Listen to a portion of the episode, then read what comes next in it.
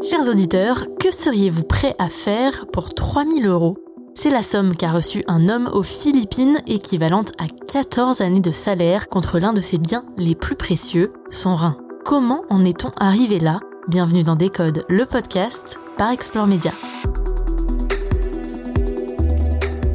Qu'on soit petit ou grand, beau ou moche, pauvre ou riche, nous avons tous en moyenne 78 organes dans notre corps. Certains sont vitaux et d'autres le sont moins, mais ils ont tous une fonction bien précise dans cette machine incroyablement complexe qu'est le corps humain.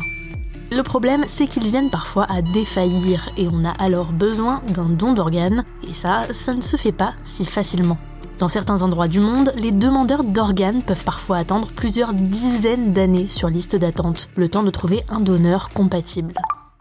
Forcément, pour accélérer un peu le processus, un marché parallèle s'est formé et il est particulièrement lucratif. Les profits s'élèvent de 600 millions à 1,2 milliard de dollars chaque année selon l'Organisation mondiale de la santé. Bien sûr, tous les organes n'ont pas la même valeur selon leur fonction ou même leur provenance. Par exemple, un foie à Taïwan vaut 290 000 dollars, alors que pour 90 000, vous pourrez avoir un cœur en Colombie.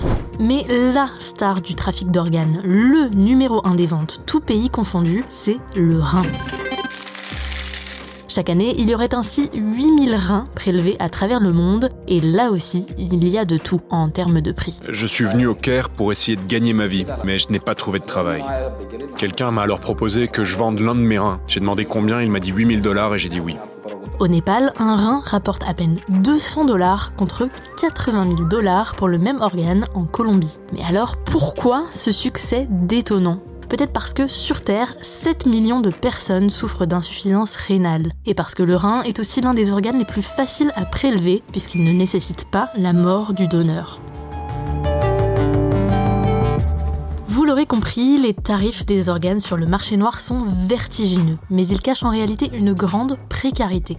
D'après un rapport d'Interpol, il existe un véritable tourisme de la transplantation dans certains pays, et les prélèvements d'organes y seraient souvent réalisés via la traite des êtres humains. En Chine, par exemple, l'état du marché noir de la greffe est autant opaque qu'effrayant. Sur les 12 000 reins transplantés officiellement par an, on s'interroge beaucoup sur le consentement des donneurs.